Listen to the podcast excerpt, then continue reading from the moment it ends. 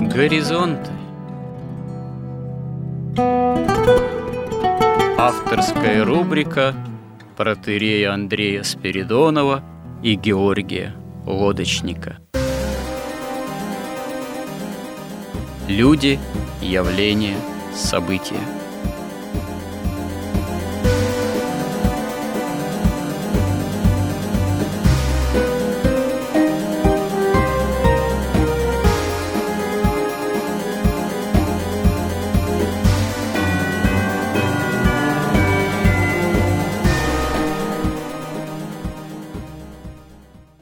Добрый день, уважаемые радиослушатели. В эфире радио Благовещения и в нашей постоянной рубрике «Горизонты» я, протерей Андрей Спиридонов и мой постоянный добрый собеседник Георгий Лодочник продолжаем наши смысловые и словесные изыскания в области уточнения, установления, формирования христианского миропонимания, христианского взгляда на то, что с нами происходит – в свою очередь, формирование такого взгляда или уточнение его возможно только когда мы опираемся на библейское миропонимание истории, именно на библейскую историю как священную историю.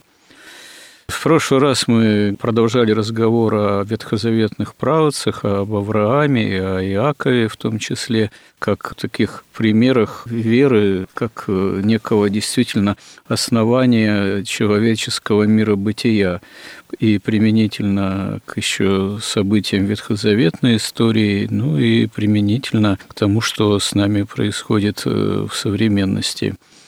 Не лишнее будет задаться таким вопросом, а что является источником вообще христианской морали?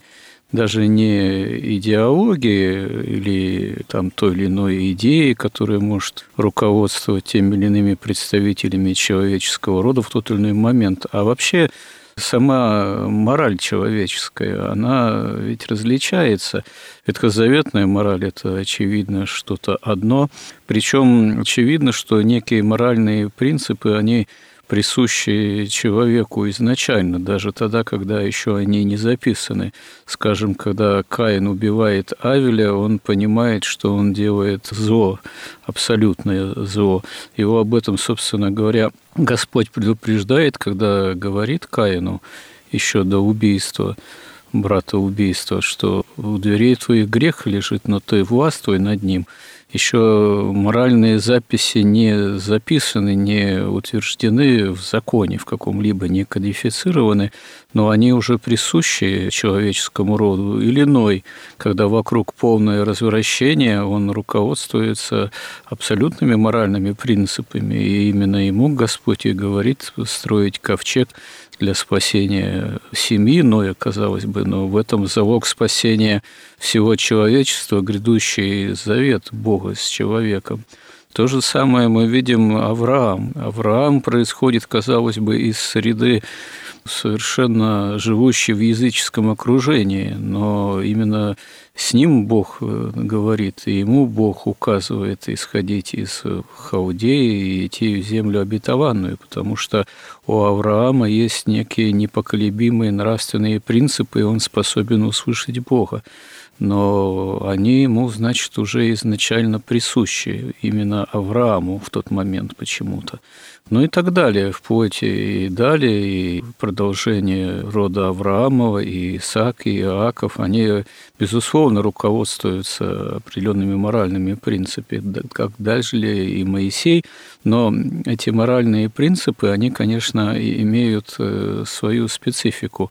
Моисей, допустим, легко убивает некого египтянина, который преследует э, сородича Моисея, вследствие чего Моисей потом вынужден тоже опускаться в бегство и спасаться, потому что опасается преследований за это деяние.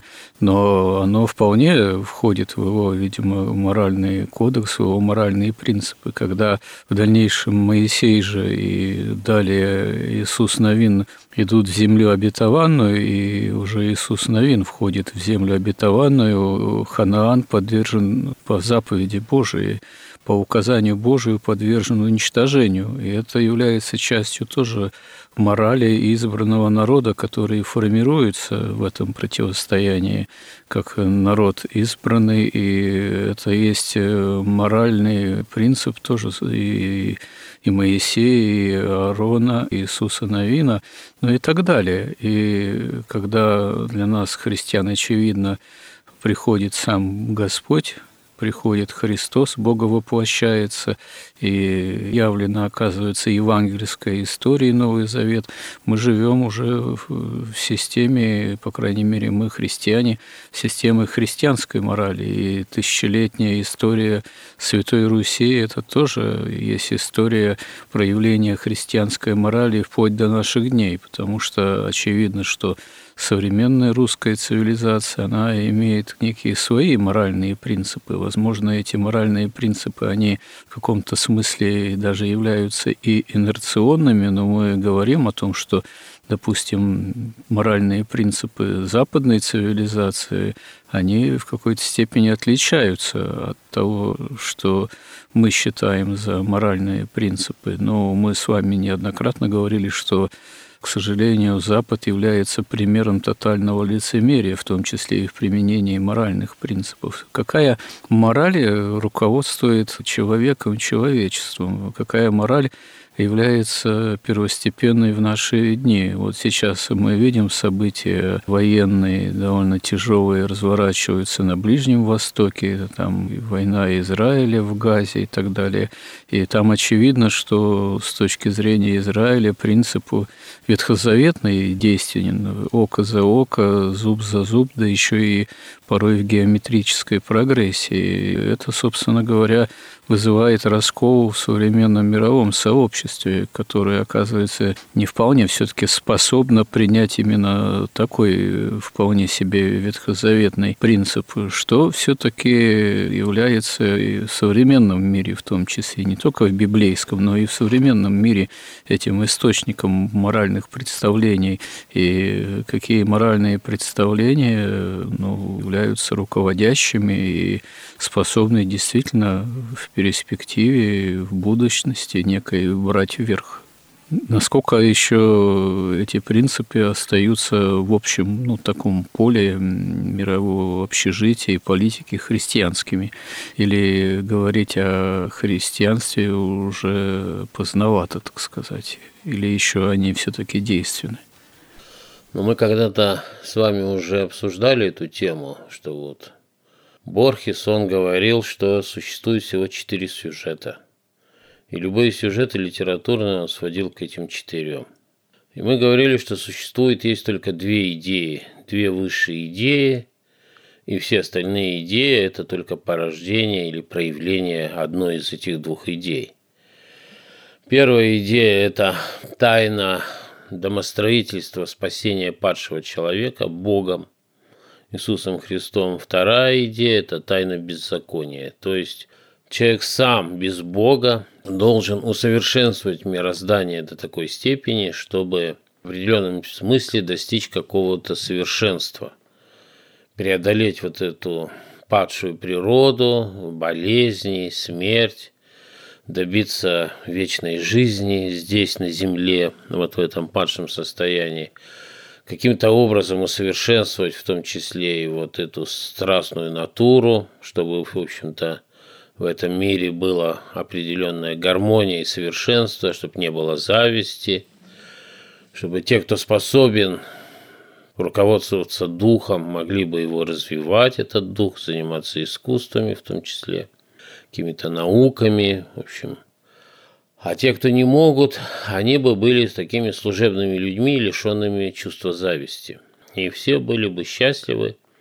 И на земле, как они недавно уже в 80-м году, так сказать, декларировали, что на земле не должно жить больше 700 миллионов человек, то есть они ставят себе эту задачу приведения в равновесие экологии Земли, да, чтобы все виды животных развивались, люди развивались, растения развивались, чтобы построить такой своеобразный рай на земле.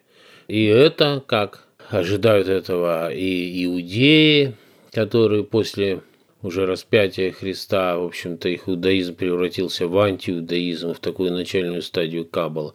Они ждут Мессию, другого, не Христа.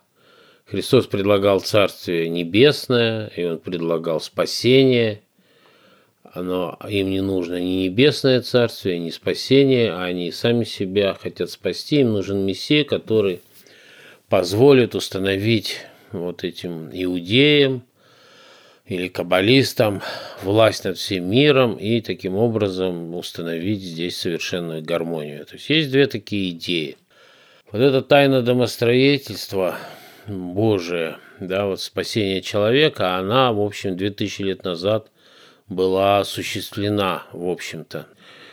И, что интересно, сама вот эта тайна, она была уже раскрыта уже в книге «Бытия», особенно ярко в истории Якова. Мы к этому вернемся.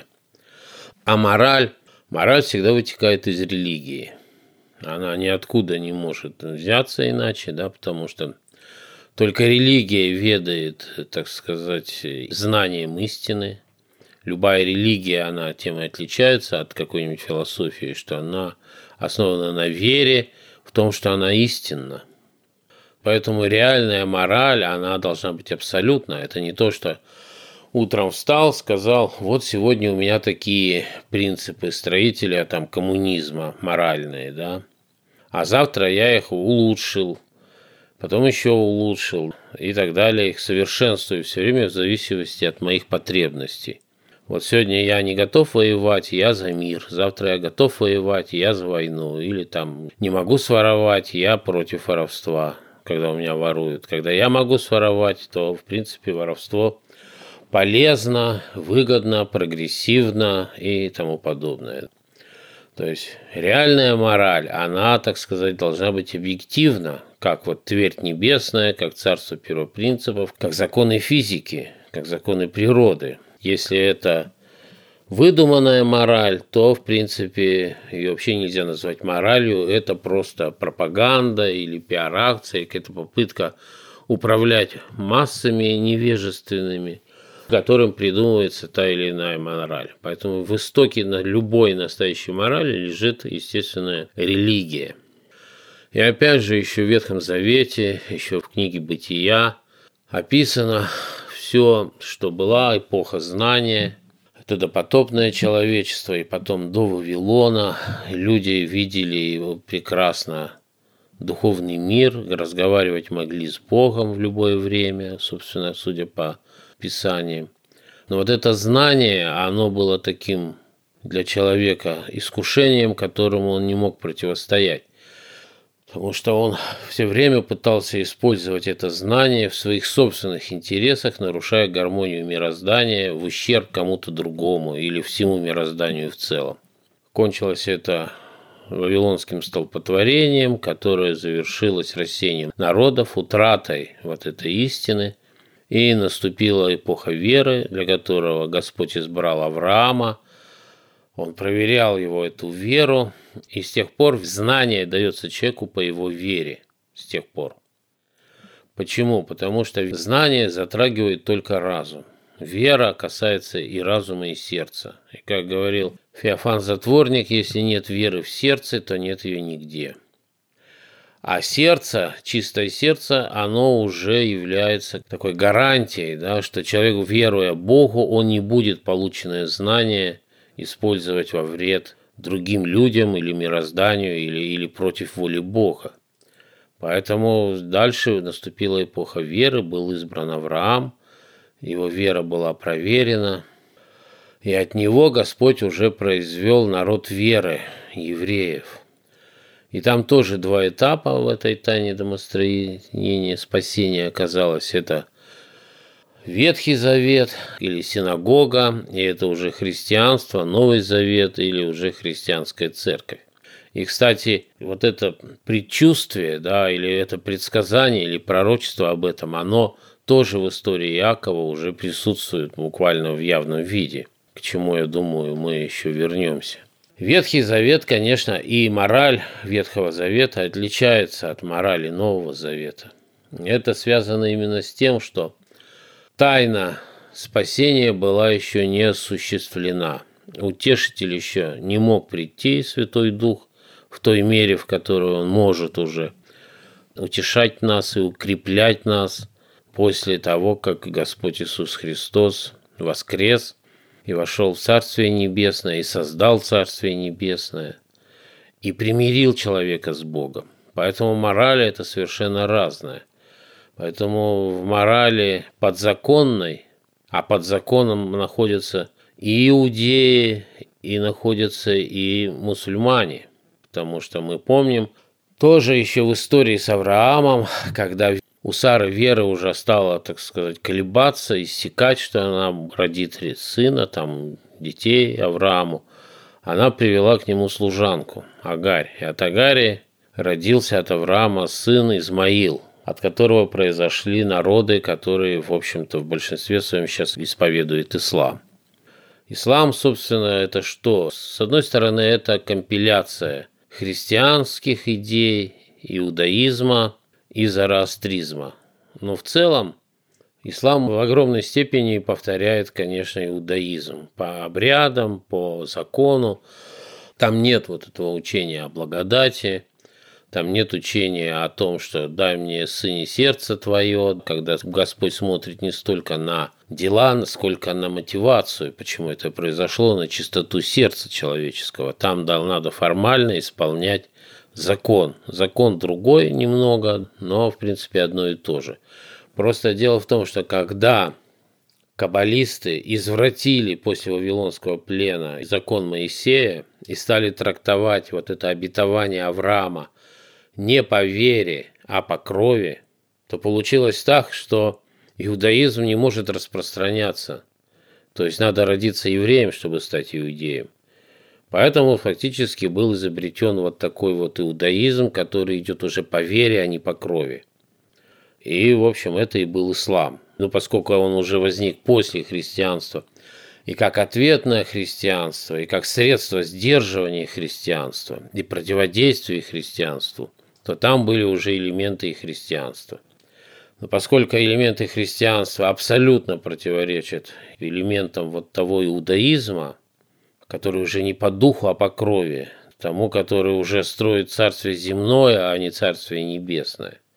Потому что на самом деле закон Моисея весь о царстве небесном и о вере. Возник вот такой вот ислам. И там, и там, и те, и те находятся под законом. И там, и там им дан такой закон или такое правило, что люби друзей своих, да, и ненавидь врагов своих или люби ближних своих, или сородичей своих, или единоверцев своих и ненавидь всех остальных. В то время до примирения человека и Бога, жертвы Иисуса Христа, человек не мог никак исполнить заповедь «возлюби врага твоего». Это было невозможно. Поэтому это была такая определенная ступень в реализации тайны спасения, тайны домостроительства спасения человека. Поэтому это разные морали. Понятно, что по мере того, как через магию ростовщичества, через магию капитализма, а самое главное, через вот такой универсальный принцип обретения власти, когда тьма постепенно, понемногу покупала у христиан высшее за низшее. Как бы за материальное покупала духовное. В результате она сейчас, собственно, только оккультисты, какие-то маги, каббалисты, там масоны, там эзотерические разные, поскольку там все тайно, мы не можем их не классифицировать точно, не назвать. Как бы можно называть их, так сказать, магическая иерархия тьмы. Или вот этой магическая иерархия воплощения тайны, беззакония на земле. То есть они получили на Западе абсолютную монополию на дух. Науку они изъяли из контекста богословия и вставили в контекст магии. И как иудаизм, вот этот уже извращенный, который есть антииудаизм, такой меркантильный, земной такой, плотский иудаизм, становится первой ступенью каббалы. Так и современная наука, она превращается тоже в первую ступень каббалы. Но Каббалисты запирают науку и человечество вот на этой первой ступени.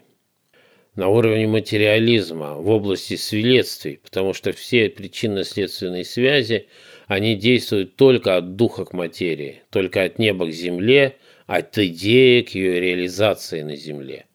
И вот эту область причин они фактически монополизировали. Вся история вот эта человеческая земная, это есть борьба богословия с магией. Наука использовалась здесь как таран – как вот э, этот, все идеи научно-технического прогресса, это было такое откровение сатаны, который должен быть явить такие материальные чудеса, которые затмили бы чудеса Святого Духа.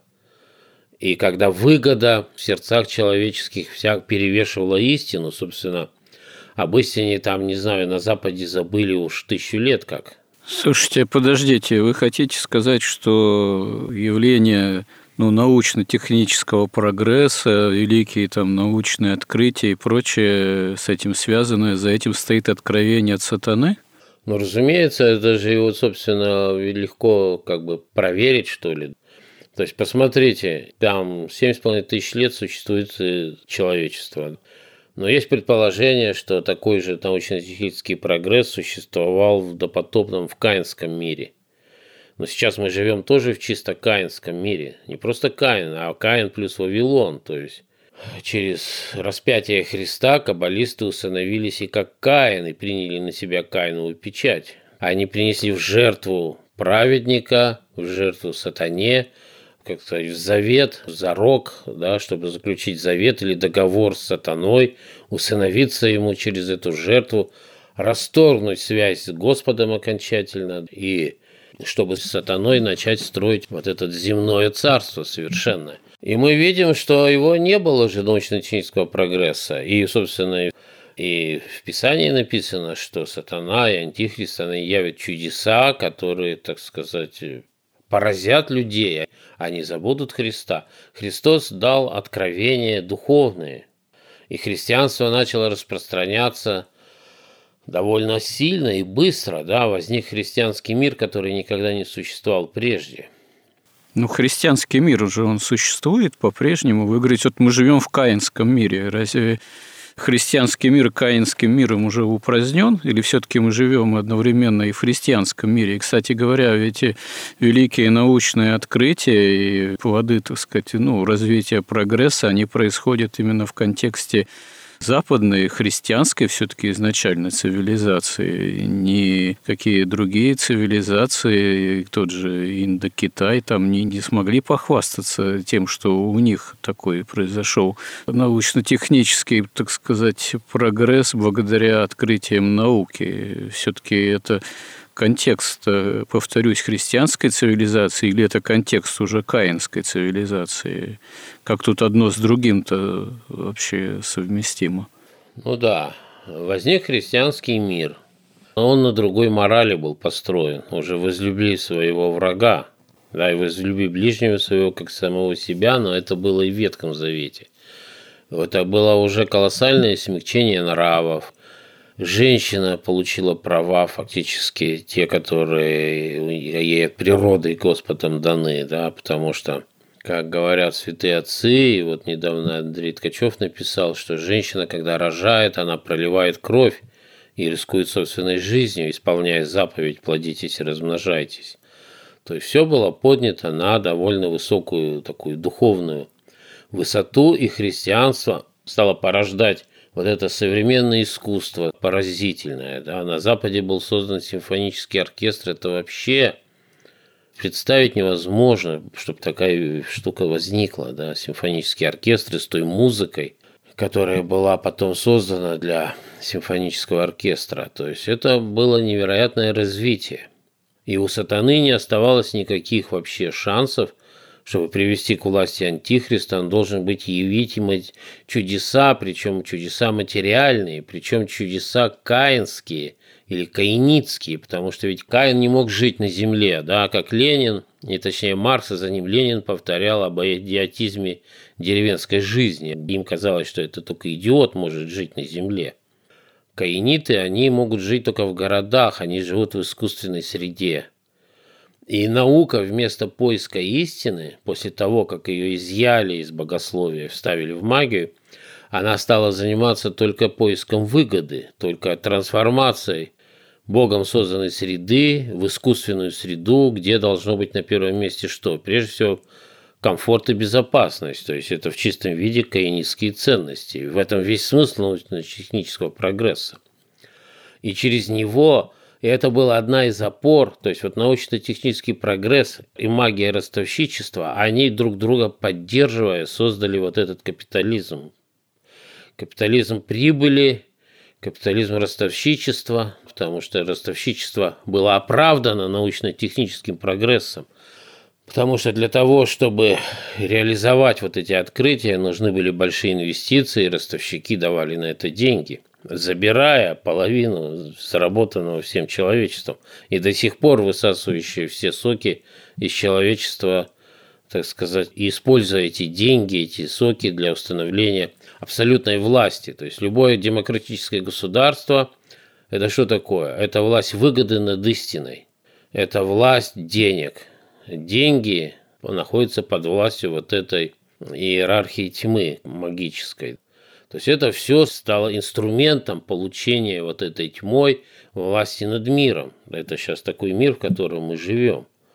Но самое главное, что они монополизировали себе вот область идей, потому что человечество, они как бы заперли в области следствий, в области материализма, в области материальной науки. И наука там внизу, в области следствий, являла там такие чудеса, что люди добровольно отказались от области духа, и только богословие способно противостоять вот этой магии, да, только богословие находится в той же области причин. Но богословие осмеяно, оболгано, опошлено, да, его нигде не изучают. Ведь его не изучают, даже элементы не изучают.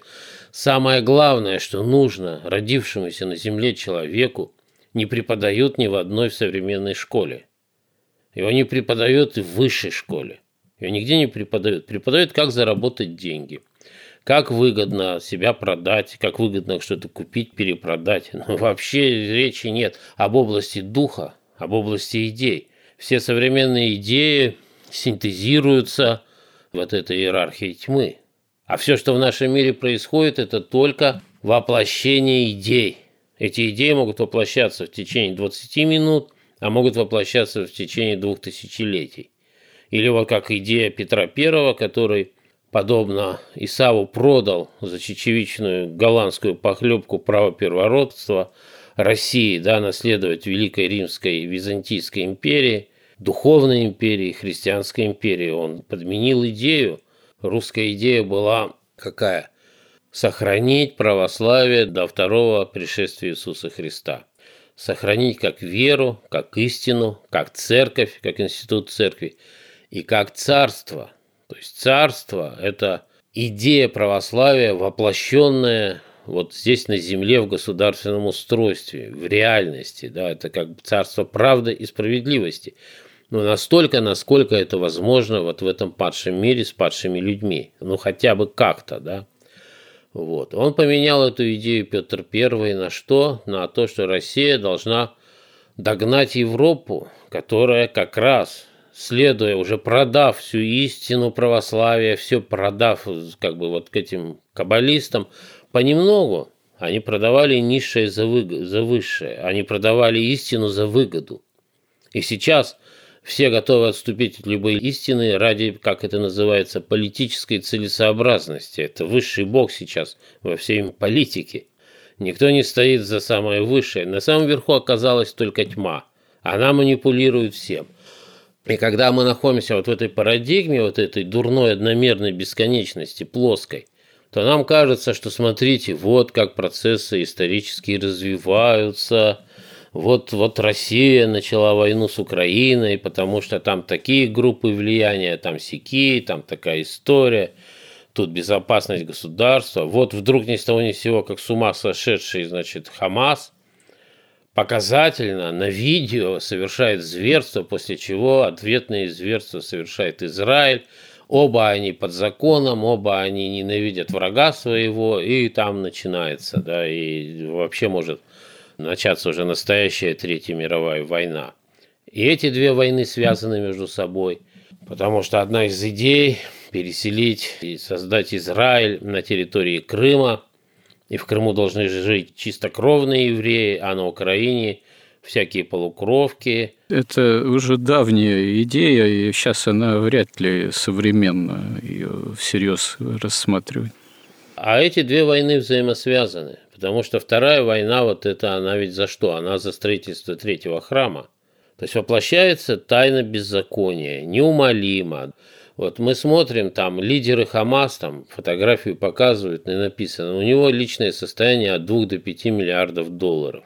Где он хранит свои миллиарды? Там же, где наши олигархи, там же, где украинские олигархи, там же, где еврейские олигархи, и там же, где американские олигархи. И все это из одного центра управляется, и мы видим совершенно не снизу вверх развиваются процессы, а это план, по которому мир ввергается в хаос, чтобы привести к власти мировое правительство и антихриста, и восстановить третий храм, в котором антихрист должен сесть как бог. То есть это как бы планомерные действия. План-то планом, но мир-то мы видим реагирует тоже по-разному. Вот вы ранее упомянули, что определенные элиты, определенные силы там приняли декларацию, что население должно быть вообще не более 750 там, миллионов, к примеру, или какие еще могут цифры фигурировать. Но ведь это же не то, что декларация там всеобщая прав человека, допустим, вот декларация прав человека, она имеет всеобщий характер. Как к ней не относись, но она объективно действительно постулирует некие общие такие, пусть не в общем-то, религиозные, скорее светские права человека, но тем не менее. И большинство населения земного шара, в общем-то, к такого рода декларации всеобщей относится достаточно ну, толерантно, что ли. Вполне ее всерьез принимают, что она действительно имеет некое общее моральное значение. Вот. А та декларация, которую вы упомянули, она же не имеет общего характера характера. Это действительно декларация, скорее имеющая не моральный, а моральный характер. Вот. И поэтому чтобы там отдельные, так сказать, силы морального не преследовали, но миром еще за массой людей остается свобода реагировать на это тем или иным образом соответствующим, а не просто тупо принимать, так сказать, как овцы, которых э, гонят на заклание так сказать, такого рода декларативные принципы сильных мира сего? Или народы действительно уже подобны этим овцам, которых уже гонят на заклание вовсю? Ну, народы всегда во все времена абсолютно, сто процентов зависят от своих элит.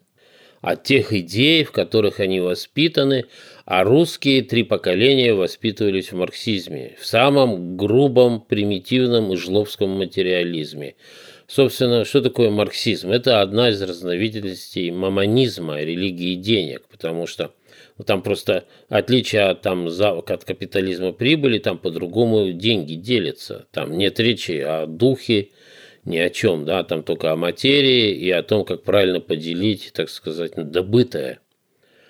Ну, сколько людей сейчас, так сказать, знакомо, ну, серьезно с идеями христианства на Земле? Ну, это какие-то просто там, не знаю, единицы ведь. Кто бы подсчитал, сколько? Ну, может, все-таки не единицы. Другое дело, что процент, да, наверное, не такой великий по отношению ко всему населению. Но мы берем самые крупнонаселенные Индию, Китай, там арабские всякие страны, там вообще просто единицы.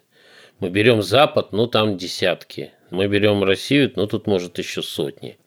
Вот и все. Вот недавно проходил в Санкт-Петербурге некий какой-то форум по русской идее и идеологии. И там очень любопытно, там собрались вся, так сказать, интеллектуальная такая. И мало того, она вся еще православная, по сути, элита. Ну, в большинстве своем, не все, но многие. Но они так и, и не набрались как бы смелости вот продекларировать ту идею, которую старец Филофей там сколько веков назад объявил. Да, они все ходят вокруг и около, они называют это империей, они называют это цивилизацией, они называют это евразийством. Они все говорят, да, в основе русского кода лежит православие. То есть мы должны вернуться к православию. Но что всех отличает? Вот, ну, не знаю, может, там кто-то был, но то, что я просто видел вот в интернете. Для них православие – это средство.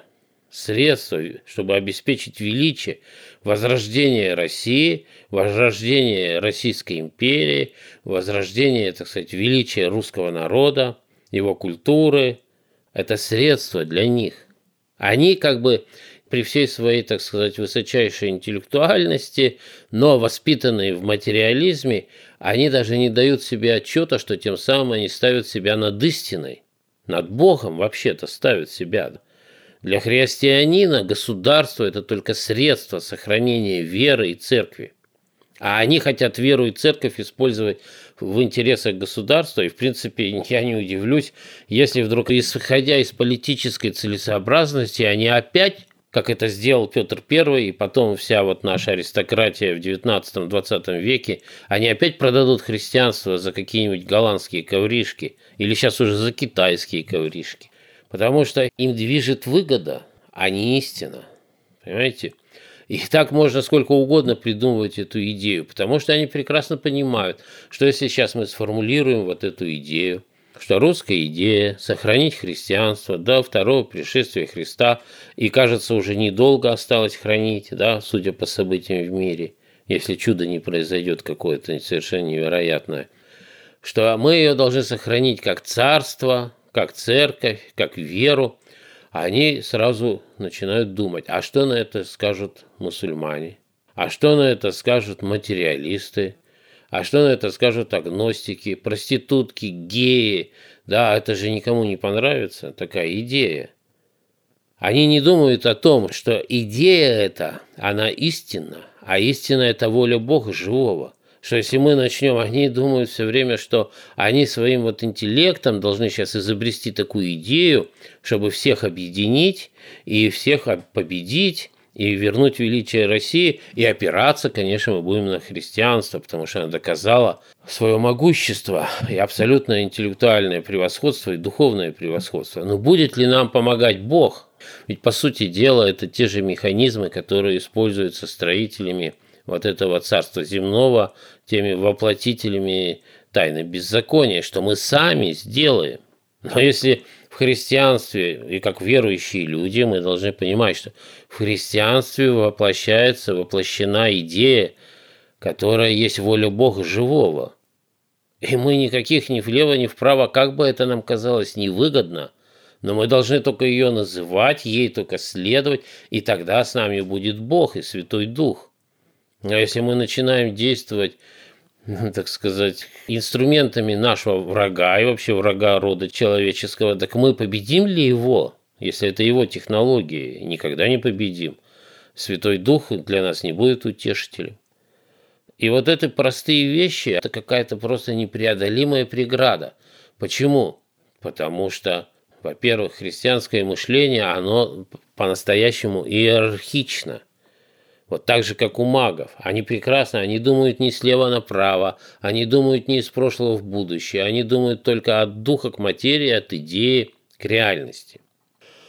Но человечество они заковали вот эту вот одномерную бесконечность, дурную причем, из бесконечного прошлого в бесконечное будущее. И где все время прогресс, и все время развитие, и из какой-то там инфузории, появилась обезьяна, потом ну, разные там варианты, и вот такие бредни. Бредни разума тьмы, который не просвещен светом Христовым.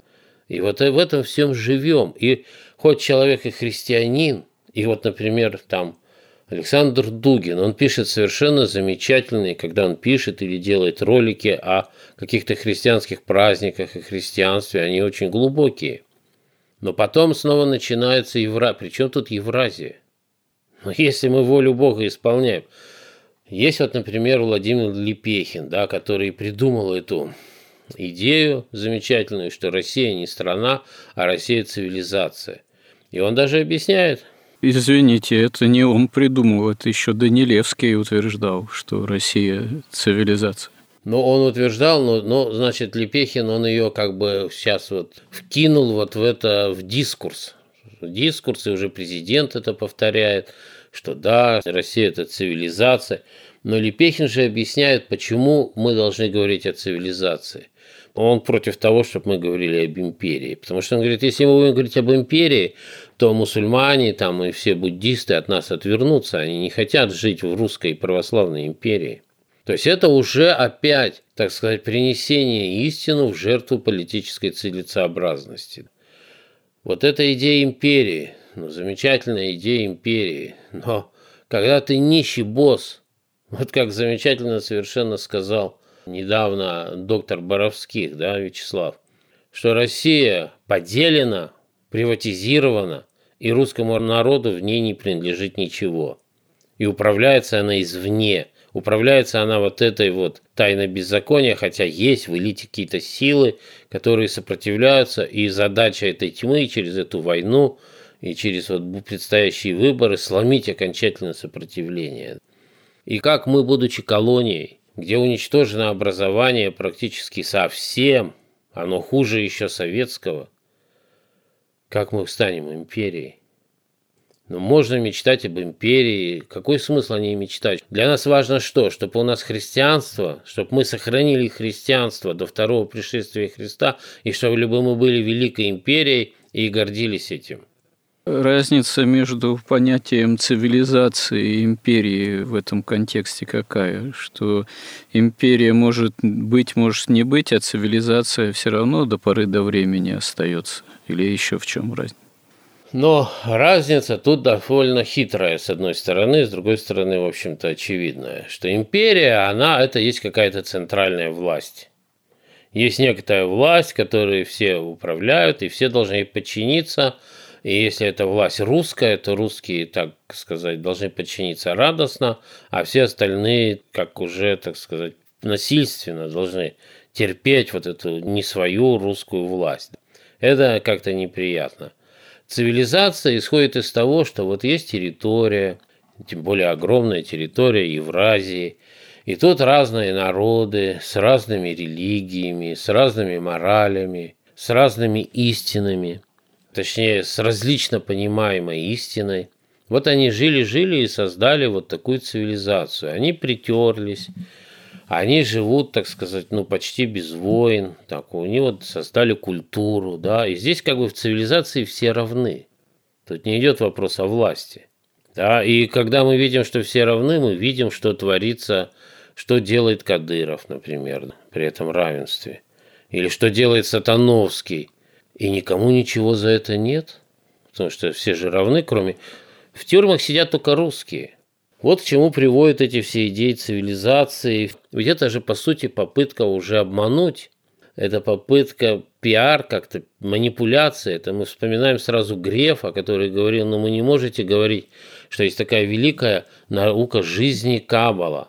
Она учит, что если вы хотите управлять, вы не должны управляемому никогда говорить подлинные цели и подлинные смыслы. Вы должны для них формировать ложные смыслы и ложные идеи, и ложные вот эти декларации прав человека – ведь эта декларация прав человека – это абсолютная ложь, сформированная для чего? Для разрушения Советского Союза и больше ничего. Советский Союз разрушили и забыли об этой декларации прав человека. Да? Все, нет никаких прав человека. Сейчас были права только у негров, сейчас права только у гомосексуалистов и трансгендеров. Но современная Россия, она является империей или не является империей все-таки? И вообще империя – это не форма ли одна из форм возможных с вариациями, причем существования цивилизации же как таковой? Конечно, империя, она и создает цивилизацию. Разумеется, но все держится на понятии истины. И у вас не может быть никакой империи, никакой цивилизации, если у вас нет истины. Если у вас нет религии, доминирующей государственной религии, если нет, у вас никогда не будет никакой империи.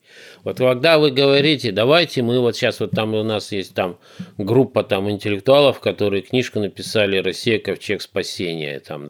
Хорошо. Они говорят, давайте все объединимся. Объединимся с иудеи, мусульмане, христиане, материалисты, коммунисты. Все объединимся в этом и спасемся от этого ужасного Запада. Но возникает вопрос, а вы-то кто? Вот вы нас призываете объединиться с вами. Вы-то кто? Вы христиане? Нет. Вы мусульмане? Нет. Вы кто? Материалисты? Нет. Вы выше, что ли, этого всего? Вы выше и христианства, и буддизма, и ислама. Да, так и получается. Это чисто магическая идея, что магия выше всех религий. Они в этой парадигме и живут, они выбраться из нее не могут никак. Они все время думают, что обманом вернут величие России. Или обманом возродят удерживающего, который будет препятствовать воцарению Антихриста и воплощению тайны беззакония. Это же абсурд. Все дело в том, что это совершенно не православное и не христианское, и даже не магическое мышление. Точнее, оно магическое, но, так сказать, бессознательно. Если магия это формирует для них специально как средство, как, как сеть, как цепь, как какая-то кандалы, да, в которых она держит человечество и вот эту интеллектуальную элиту. Причем там же двойной как бы отбор отрицательно идет. Во власть идут те, кто больше всего любит деньги, а элита продвигается по линии разных академий наук, те, кто больше всего, так сказать, превозносит себя над христианством, грубо говоря, и над исламом. Ну, а, собственно, уже заключительный-то вопрос, который я вначале пытался сформулировать, а реальная мораль-то современного общества или современных обществ, это что, мораль бессознательного, как вы вот только что заметили, или все-таки благодаря исторической инерции, инерции развития России именно как христианской цивилизации, все-таки это морали какая-то, ну, имеющая, как ни крути, все-таки и остающиеся в этом смысле, имеющие христианские корни? Вот смотрите, вот если мы посмотрим, как мировая закулиса или тьма, или там мировая система образования манипулирует там молодежью, то основной посыл ты сам все знаешь, а чего не знаешь, тебе и знать не надо, ты сам все равно самый умный, полюби себя таким, какой ты есть. А каждый уверен, что он сам себе мораль формирует. На самом деле, поскольку никто из них не читал там и 16 книжек в большинстве своем, а если читали там сотни книжек, так, скорее всего, там не было никогда ни одного святого отца. Поэтому это полностью сформированные идеи для них, которыми ими манипулируют и их превращают вот в этого служебного человека. И сейчас у каждого то, что выгодно, то и морально. Сейчас это как бы принцип либерализма, гуманизма, он в этом, собственно, и заключается. Морально то, что выгодно. Это и у коммунистов так было, что большевистская мораль, там революционная, убивать всех, все уничтожать, что не соответствует идеям революции. А тут все, что не соответствует идеям обогащения твоего личного, надо тоже уничтожать. Ну, примерно так. Сейчас говорить о морали как-то вообще, это с точки зрения традиционных смыслов невозможно. А если говорить, является ли Россия империей, то она является колонией с внешним управлением. И культура управляется извне, образование извне, даже медицина извне. Центральный банк – это просто филиал там, Федеральной резервной системы США. Он просто игнорирует и правительство, и президента, делает то, что говорят ему там в Нью-Йорке. То есть о какой империи речь-то. А самое главное, что вот идея, вот они формулируют идею, и у них даже контуры какие-то, они понимают там о деспотизме русской идеи, говорит Егор Холмогоров, цитируя Константина Леонтьева, что мало сформировать идею, она должна быть государством, неуклонно воплощена в реальность. Да, но для этого нужно иметь такое государство, которое примет эту идею русскую, и поскольку они понимают, что современное государство никогда православие не примет, вот этой элиты, которые там есть, да, сейчас, то они пытаются создать такую идеологию, которая бы и, так сказать, и волки сыты, и овцы целы, и, в общем, короче говоря, они могут придумать ее вечно. А в это время Россия, что, просто, ну, если мы сейчас смотрим, она очень сильно дестабилизируется, пропадает вера вообще в дееспособность власти – никаких идей не следует от власти, от нашей, да, что вообще, как, куда мы, даже песенка есть такая, уже появилась, да, у вас же есть какой-то план, скажите нам там, да.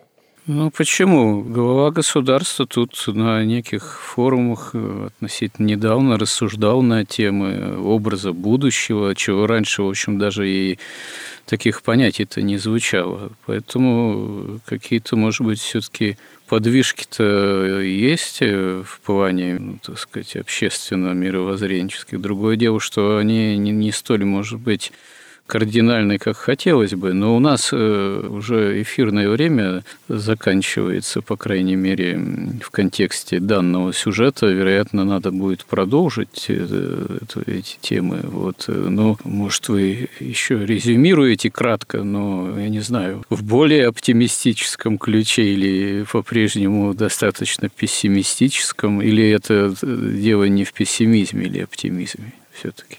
Нет, ну, для меня совершенно очевидно, пока русская идея не будет провозглашена, никакого реального развития, восстановления, возрождения России в принципе невозможно. И всякие либералами придуманные образы будущего, которые никак не связаны ни с будущим, ни с прошлым, ни с настоящим, это все только элементы пиара. И ничего не будет. По крайней мере, христиане, хотя бы, хотя бы христиане – должны точно понимать, что Россия должна хранить. Они должны, они Россия. Вот они Россия, а все остальные это не Россия. Россия только те, кто хранит православную веру, церковь и кто стоит за православное царство, как удерживающего. И это единственная русская идея, и никаких православия, самодержавия, народность, это все там попытки опять примирить там как бы поженить козла там с медведем, да, то есть это все не настоящее. И никаких вариантов. Вот только один. Москва, Третий Рим, четвертому не бывать. Все. Ни вправо, ни влево. Ну, посмотрим. Над тем, что называется образ будущего, думают далеко не одни либералы. Так мы видим, и как думают вот э, разработчики русской идеи, они тоже ведь об образе думают будущего. Я хочу вот чем закончить. Надеяться мы можем сейчас только на Бога и только на чудо. А чтобы Бог нам помогал, мы должны творить Его волю. И ту идею, ту миссию, которая Богом возложена на Россию, мы должны к ней вернуться хотя бы на уровне идеи, и тогда чудесным образом все изменится. А пока мы будем блуждать, блудить, придумывать какие-то там лживые, хитрые там компиляции создавать. Ничего не будет. Ну, хорошо. Я думаю, у нас еще есть с Божьей помощью возможность этот разговор продолжить. Вот в том числе опираясь на библейское миропонимание и на библейскую историю и на те столпы персонажей библейской истории, которые являются, может быть, одними из самыми ярких примеров веры и послушания Богу как таковых. Спасибо всем, кто с нами, кому интересны эти наши разговоры, и храни всех Господь. Горизонт на радио Благовещение.